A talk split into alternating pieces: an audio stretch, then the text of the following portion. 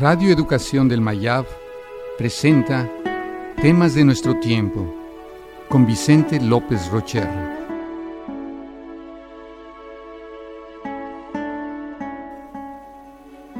Las religiones. Quizás cada día vivimos en un mundo más alejado de la religión.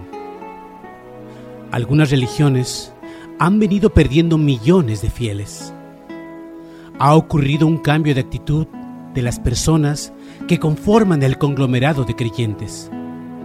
La religión se ha convertido en un asunto privado de preferencias personales. Sin embargo, las necesidades espirituales del ser humano siguen siendo un hecho indudable.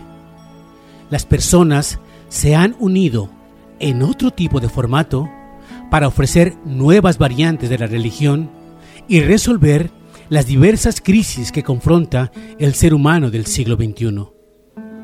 Ante los problemas de incomunicación, soledad y vacío existencial que caracterizan a la comunidad contemporánea, las religiones han realizado diversos cambios internos que las llevan a enfrentar en forma diferente los nuevos retos.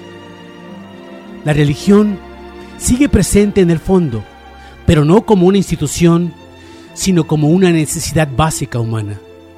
Las religiones representan una importante etapa en la evolución cultural humana. Las religiones son las expresiones de la espiritualidad humana. Cuando los seres humanos cortan sus vínculos con la espiritualidad, también dejan marchitar y morir los lazos que los unen con sus semejantes. Vivimos una época de profundos e irreversibles cambios, de dificultades planetarias y de problemas ecológicos.